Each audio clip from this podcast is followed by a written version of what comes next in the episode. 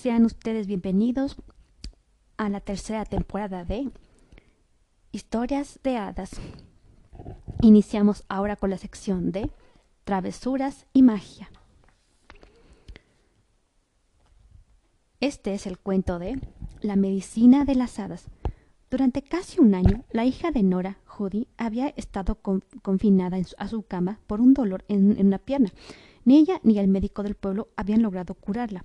La madre de Nora era partera y una noche fue a, llamar, fue a llamarla a un jinete vestido de negro para que fuera a atender a una dama que estaba por dar a luz. El jinete se la llevó y la dejó en, las puertas de un magnífico palacio. En el recibidor se sorprendió al ver a un viejo vecino suyo que había desaparecido de los lugares que frecuentaba en su juventud y madurez. El hombre aprovechó un momento en que el hombre vestido de negro no los observaba para advertirle a Nora de inmediato que, si quería regresar a su casa no debía tomar ninguna bebida mientras se encontrara dentro del castillo de Lara, así como también debía negarse a recibir cualquier dinero u otro tipo de recompensa. La única excepción que mencionó fue un favor de curas para enfermedades infligidas por malos espíritus o por las hadas. Nora encontró a la dama del castillo en cama, rodeada de almohadas y redones de seda, y en poco tiempo, como Nora era una mujer muy hábil, una, pequeña bebita se encontraba sobre el pecho de la encantada madre. Todas las finas damas que estaban en la habitación se reunieron y felicitaron a la reina y le hicieron muchos cumplidos al buen trabajo que había hecho Nora. Estoy tan complacida contigo, dijo la reina, que me dará mucho gusto que tomes de la habitación de al lado todo el oro, plata y joyas que puedes cargar. Nora entró en la habitación por pura curiosidad y vio montones de monedas de oro y plata y canastas con diamantes y perlas por todas partes. Pero recordó la advertencia que le habían, que le habían hecho y salió de ahí con las manos vacías.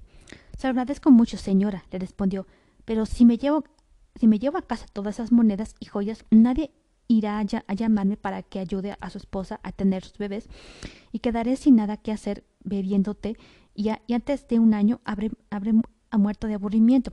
Oh, vaya, exclamó la reina. ¿Qué persona tan extraña eres? Por lo menos siéntate a la mesa y come y bebe con, lo que desees. Oh, señora, ¿quiere verme comer pasteles y dulces y gelatinas? Qué buena eres, pero mi boca no sabría qué hacer con semejantes delicias. Bueno, bueno. ¿Hay alguna forma en, la que pueda demostrarte lo, lo, agradecida que estoy por tu ayuda y tu habilidad? Sí, sí que la Señora, mi hijita Judy lleva ya un año en cama por un dolor en su pierna y estoy segura de que el señor del castillo o usted misma pueden aliviarla con tan solo decir una palabra. Pídeme cualquier cosa y, la tendrás. Señora, esto es a, dármelo todo, menos lo que deseo. ¿No sabes la ofensa que tu hija nos hizo? Estoy segura o me, o me pedirías que la curara. Judy la ofendió, señora. Imposible.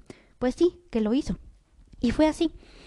Tú sabes que toda la corte de las hadas disfruta de su vida solo por las noches y, que con frecuencia vamos por el campo y celebramos nuestras fiestas donde, donde, la cocina, en especial frente al fuego, se ha barrido bien. Hace alrededor de un año, mis tamas y yo pasamos por tu cabaña y a una de las tamas le agradó tanto la apariencia limpia del techo, las blancas paredes encalanadas y el pavimento limpio frente a la puerta que nos convenció para, para que entráramos, encontráramos un alegre y brillante fuego, el piso y el hogar bien barridos y, platos de plete y, trastos limpios en la alacena y un mantel blanco en la mesa. Nos complació tanto que nos sentamos en el hogar, preparamos nuestro té y comenzamos a, disfrutarlo cómodamente. Tú sabes que podemos ser de cualquier tamaño que queramos, así que había varias de nosotras acomodadas frente al fuego. Nos ofendió mucho cuando vimos a tu hija bajar de la habitación y dirigirse al fuego. Sus pies lo, lo, reconozco, estaban blancos y limpios, pero uno de ellos hubiera podido aplastar fácilmente a dos o tres de, nosotras, con el tamaño que teníamos aquella noche y así llegó en silencio justo cuando me, llevaba la, taza de té a los labios y ahí viene el, el enorme pie sobre mi taza y me derrama todo el té encima. Bueno, aquello me, enfureció y tomé lo, que me encontré más cerca de mí y, se lo lancé. Era la tetera y desde entonces hasta la fecha tiene en la pierna la, punta del, del, cacharo.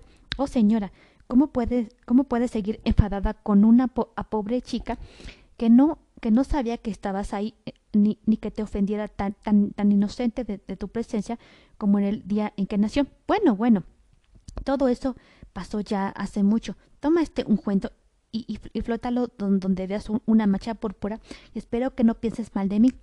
En ese momento, un mensajero llegó a decir que el señor del castillo estaba en la entrada esperando a Nora, porque los gallos cantarían pronto. De modo que, se despidió de la dama y montó detrás del hombre vestido de negro.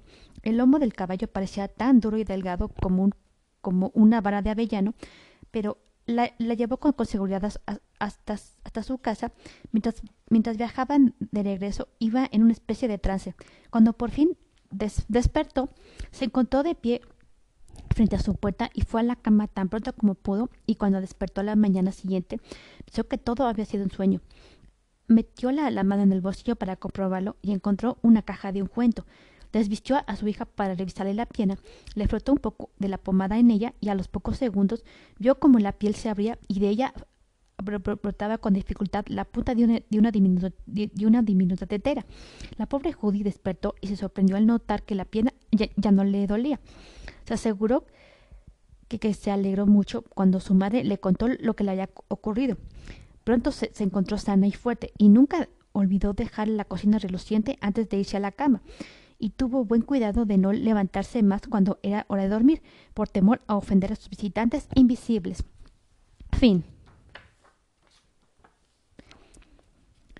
¿Les gustaría que les, que les contara otra historia? ¿Sí? Bueno, ahora les voy a contar el cuento de El duende francés. Entre las pasturas y valles de las montañas en el centro de Francia vive un espíritu travieso al que llamaremos Puck. Su mayor placer era hacerles bromas a todos, en particular a los pastores.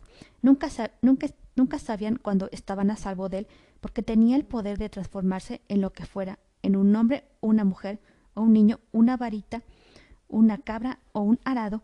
De hecho, solo había una cosa, una cosa cuya forma no podía asumir, una, una aguja.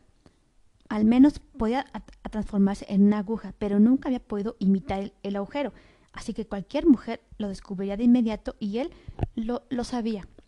Puck siempre tenía cuidado de no gastar bromas siempre en el mismo lugar, sino que visitaba un pueblo y luego otro, de modo que todos temían siempre ser sus próximas víctimas. Un día se enteró de que una joven pareja iba, iba a ir al pueblo más cercano para comprar todo lo necesario para su nuevo hogar. Como estaba muy seguro de que olvidarían algo que les haría mucha falta, Puck esperó pacientemente hasta que iban en su carreta en el viaje de regreso se transformó en una mosca para oír su conversación. En un principio le pareció muy aburrida. Solo hablaban de su próxima boda, el mes siguiente y de que a quienes iban a invitar. Todo, todo aquello llevó a la, a la novia a pensar en su vestido y de pronto dio un grito. Oh, ¿cómo pude ser tan tonta? Olvidé comprar los tubos de hilo de colores que hicieran juego con la tela del vestido. ¡Qué mal! exclamó el joven. ¿Y no me dijiste que la costurera, costurera irá mañana? Así es y luego la chica volvió a gritar, pero en una forma distinta. ¡Mira! El novio dirigió la mirada hacia donde ella le señaló y vio una enorme bola de hilo de todos los colores, bueno, de todos los colores de la tela que llevaba en la parte de atrás de la carreta. Pero qué buena suerte, exclamó él, y corrió a, recoger el hilo. Cualquiera pensaría que un hada lo dejó allí a propósito. Tal vez así haya sido. Rió la chica y al hablar le pareció oír un eco de su risa proveniente del caballo pero por supuesto que una, una tontería.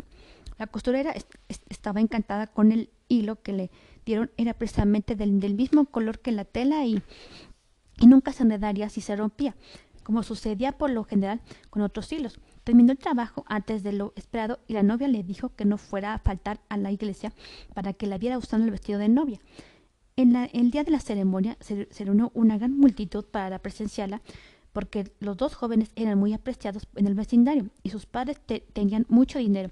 Las puertas se abrieron y todos pudieron ver a la novia desde lejos caminando por la calle bordeada de castaños. ¡Qué hermosa muchacha! exclamaban los hombres. ¡Qué bello vestido! susurraban las mujeres. Pero, en el momento mismo en que entró en la iglesia y tomó la mano del novio que la estaba esperando, se escuchó un fuerte ruido, crack, crack, crack, y el vestido de novia cayó al suelo en pedazos para gran confusión de la muchacha. Claro que la ceremonia no se detuvo por, tan poca cosa. Al instante le ofrecieron varias, varias, capas a la joven novia, pero ella estaba tan mortificada que estaba a punto de llorar. Uno de los invitados más curioso que el resto se quedó atrás para examinar el vestido y descubrir la causa de aquel desastre. El hilo debe de haber estado podrido, se dijo. Veré si puedo corromperlo. Pero aunque buscó por todas partes, no pudo encontrar ni una hebra. Todo el hilo había desaparecido. Fin.